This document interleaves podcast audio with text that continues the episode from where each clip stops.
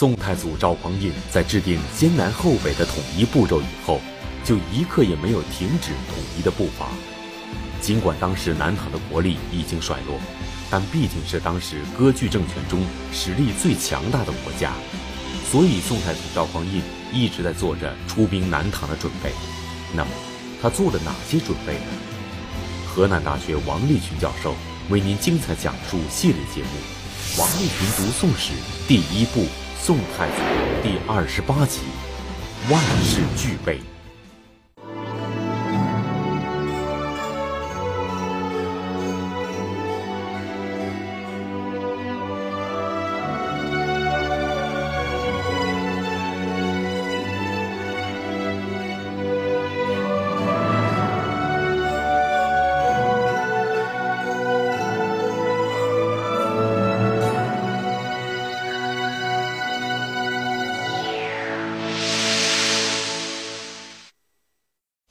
南唐国主李煜在和他宠爱的大周后、小周后风花雪月的时候，当他在竭尽所能、委曲求全地向大宋不断进贡的时候，他没有想到，自己有朝一日也会成为大宋的子民，自己的国家也成了大宋的领土。因为宋太祖赵匡胤早已打定主意要消灭南唐，所以不管李煜做了什么。赵匡胤都在有条不紊地做着消灭南唐的准备。那么，在派兵出征之前，赵匡胤都做了哪些准备？河南大学王立群教授为您精彩讲述系列节目《王立群读宋史》第一部《宋太祖》第二十八集《万事俱备》。赵匡胤想做什么呢？灭南唐。无论你进也罢，退也罢。老赵的主意是已定，一定要把南唐灭了。所以赵匡胤决定灭南唐，是早就下定了决心了，这叫既定方针。既然要做灭南唐这个事儿，那就绕不开三个问题：第一，赵匡胤有什么；第二，赵匡胤怕什么；第三。赵匡胤缺什么？我们先说赵匡胤有什么。赵匡胤灭南唐，他必须得有本钱呐，有什么呢？第一，赵匡胤有有地，有了地，那自然而然第二个就来了，只要有地就有钱。且不说这地盖房子能卖多少钱哈，这地放到那儿，你收租子，你能收多少钱呢？所以赵匡胤有地，有钱，有地还带来一个好处，有人，有人就有兵。所以赵匡胤有地，有钱，有兵，有这么些东西。才敢发动战争。赵匡胤有什么呢？这就是赵匡胤所有。他有一百多个州，广袤的国土，充足的兵源，还有巨大的财富。那么，既然要灭南唐，赵匡胤还是有所畏惧的。怕什么呢？第一，怕对手。因为南唐国主李煜虽然是一个非常平庸的人，但不等于李煜手下的人都平庸。李煜手下，赵匡胤最怕的是什么呢？最怕的是南都留守林仁昭。林仁昭是个非常能打的人。这个南唐的林仁昭有几大特点。第一，有威名。大家记住，我说的是威名，不是说林仁昭有名。有名的很多人不管打仗，关键是林仁昭有威名，就是他是一员武将，而且很有名。第二，林仁昭有实战经验。当年淮南之战的时候，林仁照只带了一个偏师，几千人，驾着小船直冲后周的大营，而且准备放火烧后周的这个大营。结果这一仗差一点让林仁照得逞，最后是老天不帮忙。本来林仁照是顺风而来，他要一放火，顺风一烧，后周就完了。结果林仁照出发的时候顺风了，走着走着风向变了。老天不给力啊，老天变变风向了，这一变风向，火攻不成，林仁照退军了。退军以后，林仁照让大部队撤退，他一个人断后。他一个人敢断后。遇到的对方守将，这个守将是谁呢？是张永德。张永德这个人可不是一般的人。史书记载，张永德有一个特点，叫圆臂善射，发无不避。说张永德这个人长的这个两条胳膊哈很长，长的像那个猿猴一样。胳膊很长，特别善射，只要他的手一开弓，对方必定有一个人死。就这，张永德对着这一个断后的林仁照射了好几箭，眼看这个箭都到跟前了，人家林仁照用枪一拨，就把这个箭给拨跑了，连射了几箭都射不中，张永德大吃一惊啊！所以张永德最后说了一句话：“此壮士。”不可逼也，这是个壮士，你不能逼他。这一仗，还是在周世宗柴，那个是柴氏的时候。赵匡胤还是平寿州的将领之一，他已经知道林仁照是个能征惯战的将领。这是第二个特点。第三，智勇双全。大宋灭南汉的时候，林仁照建议。带几万军队夺取淮南十四州，打胜了国家想起立，打败了责任都推给我，杀了我，不让你担责任。这个人可以说为智勇双全，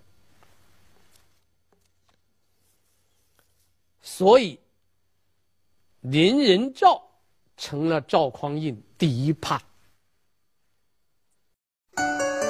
您现在收看的是。百家讲坛栏目。林仁照是南唐能征惯战的将军，赵匡胤想要吞并南唐，首先要过林仁兆这一关。如果能够把林仁兆解决了，赵匡胤就消除了前进道路上的第一个障碍。那么赵匡胤想了什么办法来解决林仁兆的呢？赵匡胤想了一个办法，非常简单。把林仁兆给除掉了。赵匡胤用了个什么办法呢？很简单，三个字：反间计。用反间计除掉了林仁照。怎么用的反间计呢？赵匡胤弄了两手。第一步，先用重金收买林仁照的部下，偷了。林仁照的一幅自画像，偷到开封了，挂到宫殿里。然后南唐的使者一来，赵匡胤就指给使者看：“你看这个画像画的是谁呀？”那个使者一看就知道这林仁照啊。赵匡胤就说了：“哎，不错，是林仁照。林仁照，你知道为什么画像在这儿吗？他准备投降大宋的，为了。”表达自己有信用，先把自己的画像送来，做个信物。这就使者就吃了一惊，然后又领着使者去看了一处好房子，豪宅，非常漂亮的这房子。这这处房子是专门给林仁照留的。等他一旦投降回来，这套豪宅就归林仁照了。这个使者一听，信以为真。回去立马就告诉后主李煜，李煜一听，信了。李煜为什么信呢？三条，第一，物证，有物证，你看有画像吧，有房子吧，这是物证。第二，旁证，林仁照平时名气极大，他很有才，他把很多人看不到眼里，也有很多人嫉妒他，因为他特别能打仗，羡慕、嫉妒、恨，哈。所以很多人恨林仁照，一说林仁照叛变，其他的人都跟着提供证据，墙倒众人推呀、啊，提供了大量的旁证，有物证有旁证，这还不算，还有逻辑推理。林仁照当年不是提出要带几万人去收复淮南吗？这现在成了一个把柄了。谁知道带军过去是收复淮南呐、是投奔大宋啊？这也成了证据了。所以，李渔用毒酒把林仁照给除掉了。李渔这个做法，就让我们想起来了：刘邦用陈平的反间计除掉了项羽身边的范增。项羽给李煜是同样的，都是重瞳子。两个人都是重瞳子。项羽失去了范增，项羽仍然很强大；李煜失去了林仁照，那李煜可没有那么强大了。我估计李煜可能是自比项羽，觉得失了一个林仁照也无所谓，但是他忘了一条：骑白马的不见得都是王子，还有唐僧啊，对不对？长翅膀的不见得都是天使啊，还有鸟人呐、啊。重瞳子不光都是项羽，还有无能之辈的李渔啊。所以轻而易举的把赵匡胤最害怕的一个人除掉了。赵匡胤要办这个事最怕什么呢？怕林仁照，结果把林仁照除掉了。第二怕。怕什么呢？怕南北夹击，万一出兵南唐，契丹从北方打过来怎么办？南唐如果给契丹联手怎么办？所以赵匡胤必须得想办法解决契丹的问题。解决契丹的问题，他很好办，他派使者，在公元九七四年，赵匡胤亲自派使者出访契丹。然后给辽国订立友好条约，两国签订友好条约，互不攻打。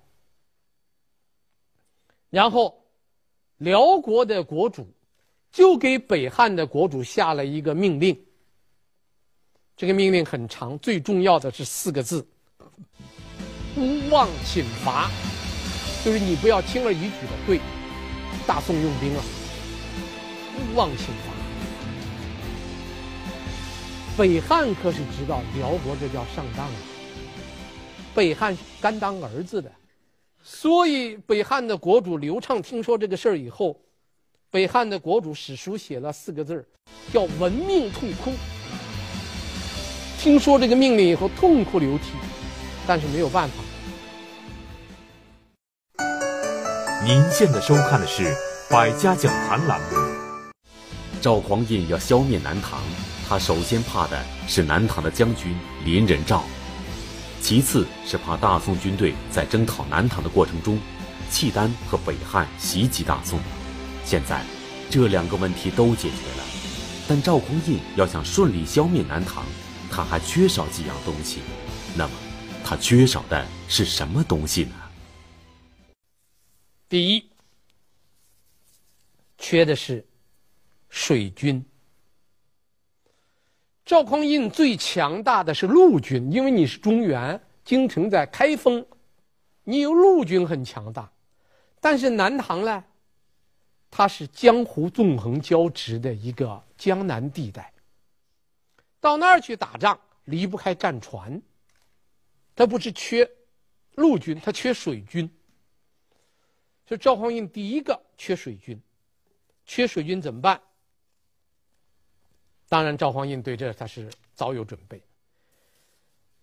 赵匡胤在公元九六三年，也就是他做皇帝的第四年，就从他的内府皇宫中间拨出一批专款，在开封的城外挖了一个大池子，这个池子叫教船池。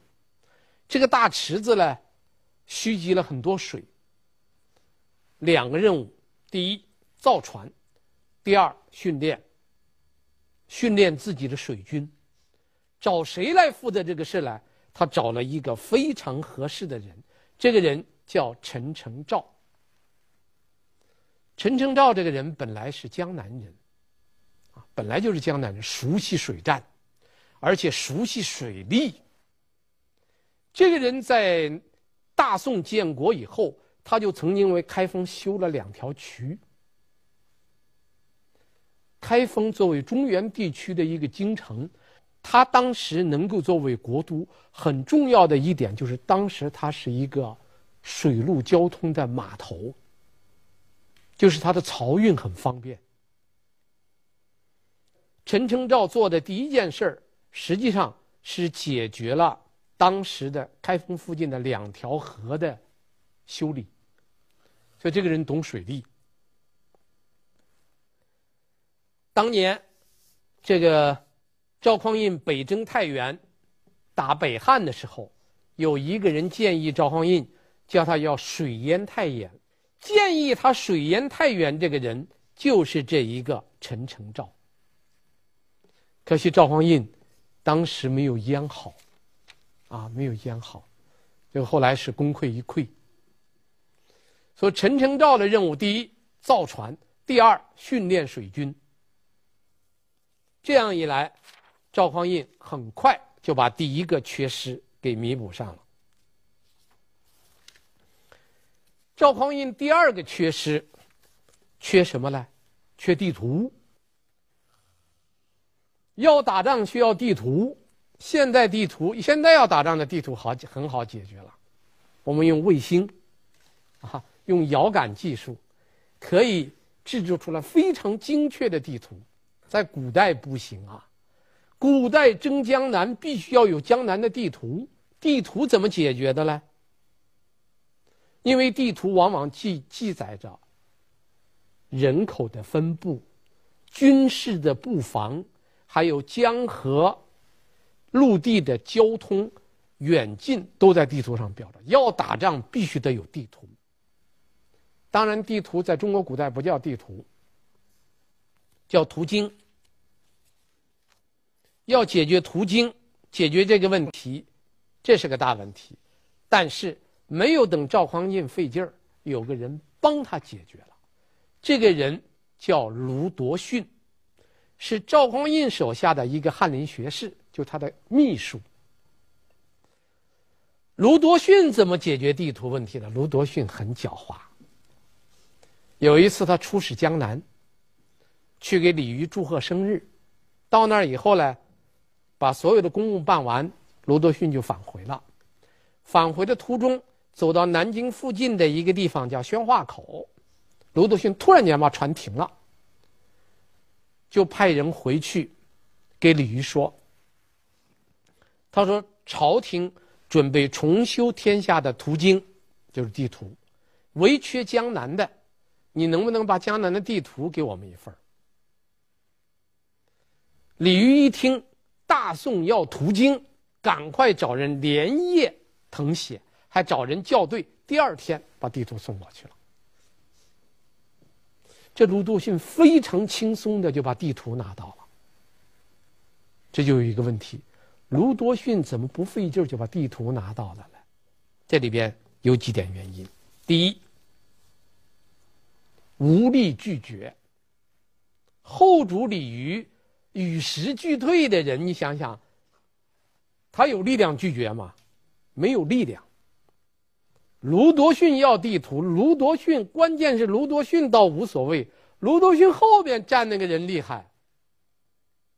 卢多逊后面站的是赵匡胤，那是赵匡胤要地图的，他不敢不给。这第一。第二，貌不惊心。你看卢多逊来。祝贺李渔的生日，啥也没说。人家走了，回去的路上想起来了，好像是漫不经心的，没当回事儿。所以李渔呢，也不可能有更多的想法。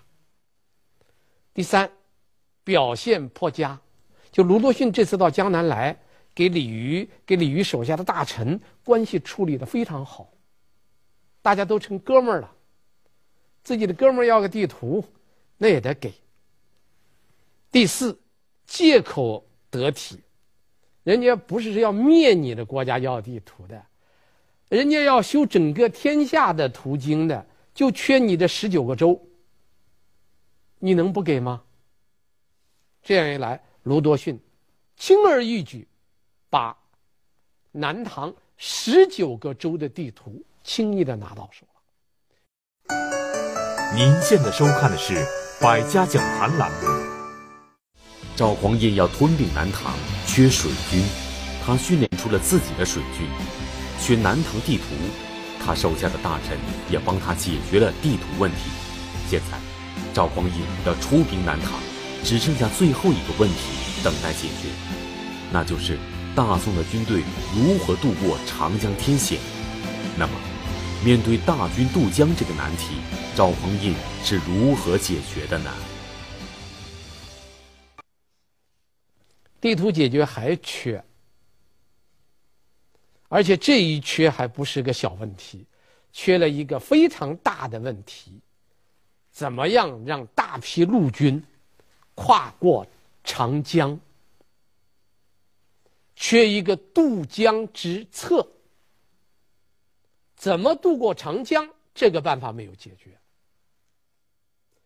这个关键问题如果不解决，大宋的军队打不到金陵，长江你过不去，而且在南京附近。大家可知道，江面十分宽。咱们还是到建国以后才修的第一座南京长江大桥，所以在南京金陵这个地方渡江是个大问题。怎么渡江？赵匡胤很有福，他没费劲儿，有人把地图给解决了；同样，他没费劲儿，有人把渡江给他解决了，帮他解决。地图的是他手下的翰林学士卢多逊，帮他解决渡江的是谁呢？帮他解决渡江的，是一个叫范若冰的人。这个人并不是赵匡胤的部下，他是南唐的人。一个南唐的人帮助大宋的皇帝解决了渡江的问题。这就有一个问题了，这范若冰何许人也？为什么要背叛南唐，投奔大宋呢？四大原因。第一，叫科举不第。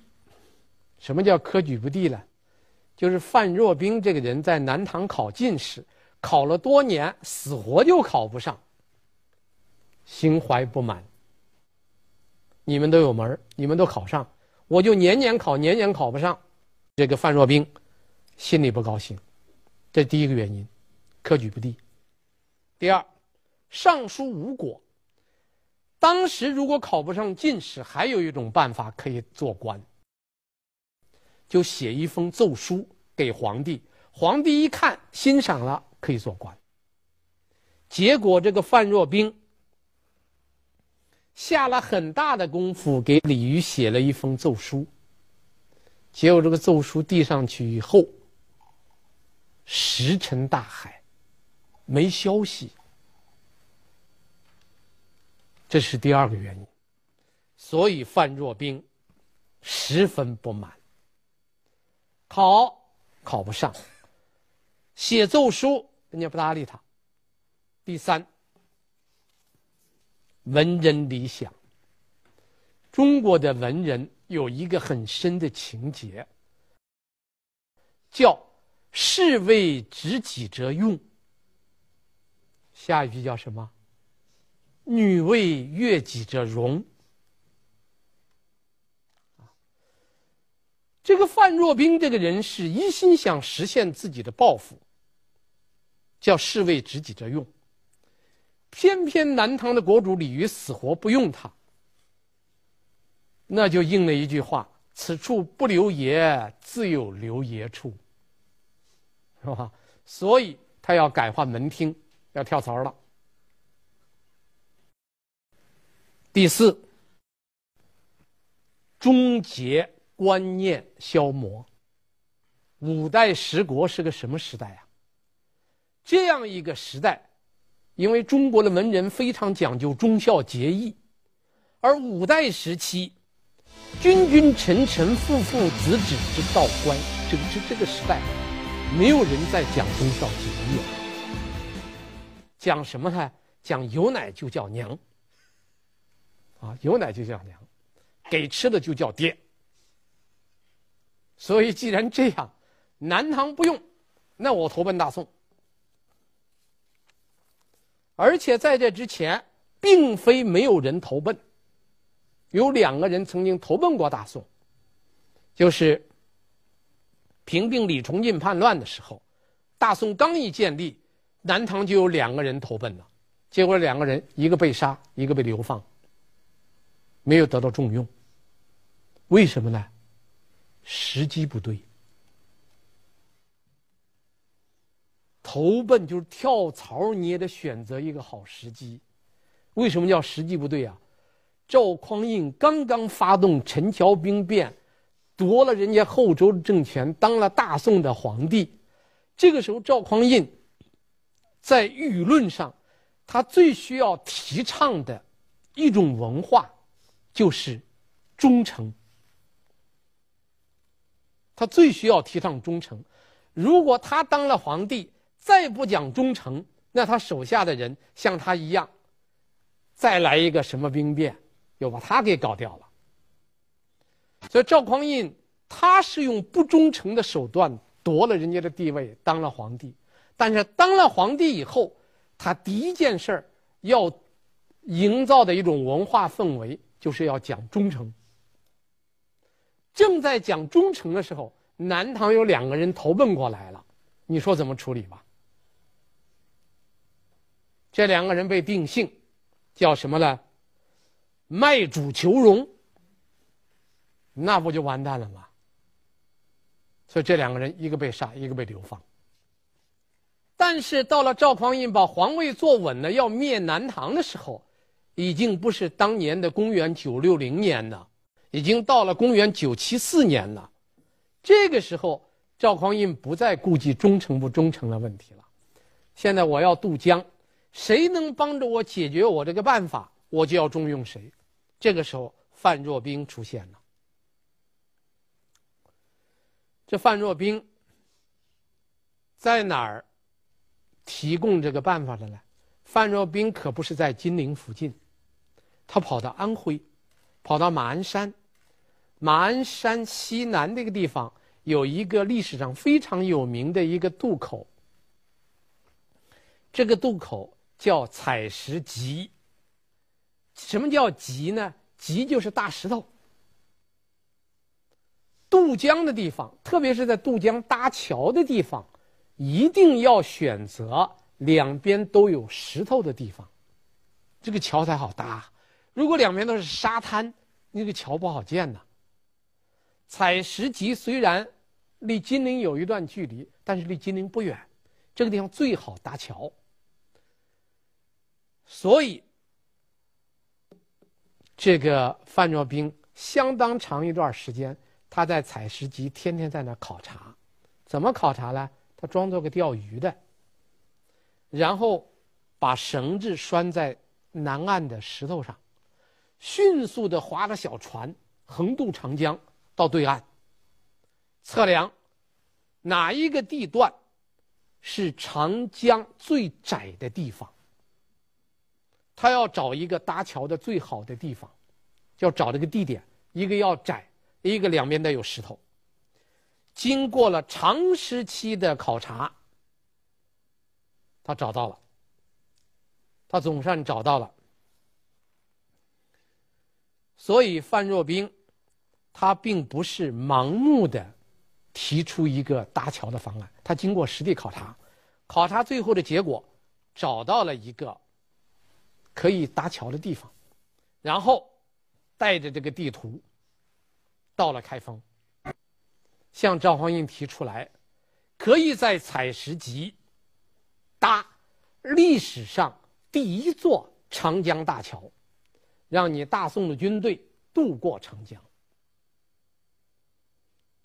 赵匡胤对范若冰的到来太高兴了，他最缺的渡江方案，范若冰帮他解决了，所以他让当时的学士院给范若冰举行了一个象征性的考试，然后赐他进士科考试合格，任命他做了苏州团练推官。这个范若冰在南唐几十年奋斗没有实现的理想，到赵匡胤这儿解决了，所以范若冰特别高兴。然后赵匡胤就按照范若冰提供的建议，准备搭桥。这是赵匡胤又一个缺，渡江方案怎么解决？范若冰帮他解决了。下面还缺一个，缺什么呢？缺借口。你打人家总得有个借口吧？师出无名当然不好啊。实际上，赵匡胤灭南唐的军队都出发了，这个时候还没有想好借口。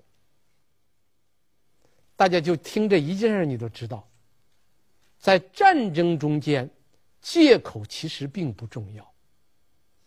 他军队都派着出发了，他还没想好借口了。等军队出发以后，他派了一个使者，到了南唐国都金陵，邀请李渔，邀请李渔干什么呢？你到开封来一下，我在开封呢要举行一个祭天的大礼，请你来参加一下祭祀大典。请你来参加我们大宋的祭祀大典。这是请李渔到开封去，从南京到开封去。李渔敢去吗？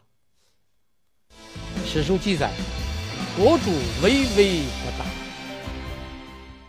那李渔死活不答应，不去。这是七月份，到了九月，赵匡胤派的第二个使者又去了。说，马上冬至快到了，冬至的时候呢，那么我要，我要在开封啊举行一个，呃，祭天的一个礼节，这叫有事元丘，啊，元丘，其实咱们北京就有元丘，啊，这个北京的天坛里边，就有一个祭天那个场所，那个就叫元丘。开封当时也有，啊，现在看不到了，因为开封的这个大宋的都城呢，现在在开封地面之下十四米深的地方，还完整的保留着北宋的都城，啊，黄河水把它淤积住了。说我要到那天冬至祭天，请你来参加。两次请李渔进京。参加祭祀，李渔不敢去。原来李煜是打算去的，他手下两个大臣是坚决不让他去。这两个大臣是他最信任的人，这两个人死活不让他去，说你只要一去，就甭想回来了。这要灭南唐了，你去了能放你回来吗？肯定不放你回来，所以你千万不能去。所以李煜就说了一番话。李煜这样说了：“说陈氏大朝，继权宗嗣，不亦如是，今有死而已。”他说：“我这么多年以来，兢兢业业的侍奉大宋，为什么？我只想保住我们国家的社稷、江山。现在我没有想到，你们竟然想出这样的做法，那么。”我今天只有死了，为国而死，我不能去。两次邀请李渔，李渔回答了同一个字，回答了个什么？不，就给了赵匡胤灭南唐的借口。你看，赵匡胤要灭南唐，怕、缺、怕的问题他都解决了，怕林仁兆反间计给林仁兆除了。怕南北夹击，那给契丹先订立合约。缺缺水军，舰船训练水军，缺地图，有人卢多逊把地图给他弄回来了。缺渡江方案，范若冰不期而至，人家献出来了。缺借口，那好办，我请你来，你不敢来，你只要说不，那我就有借口了。灭南唐这件事儿还缺什么？什么都不缺了，什么都不缺了，叫什么？叫万事俱备。啊，万事俱备，就这，赵匡胤还怕不保险？还给吴越王下了个命令，让吴越助攻南唐。让吴越也要出兵，从杭州北上，在金陵那儿合围南唐。就赵匡胤做了非常充分的准备。那么，在这样一个充分准备之下，赵匡胤将会怎么样灭掉南唐呢？请看下集，六路并进。谢谢大家。公元九百七十四年的秋天，宋太祖借口李煜倔强不朝，发兵十数万，正式征伐南唐。那么，宋太祖究竟是如何指挥这场战争的？当大宋的水军、步军、骑兵共计十数万人围攻金陵城的时候，南唐国主李煜又是怎么应对的呢？敬请收看系列节目《王立群读宋史》第一部《宋太祖》第二十九集《六路并进》。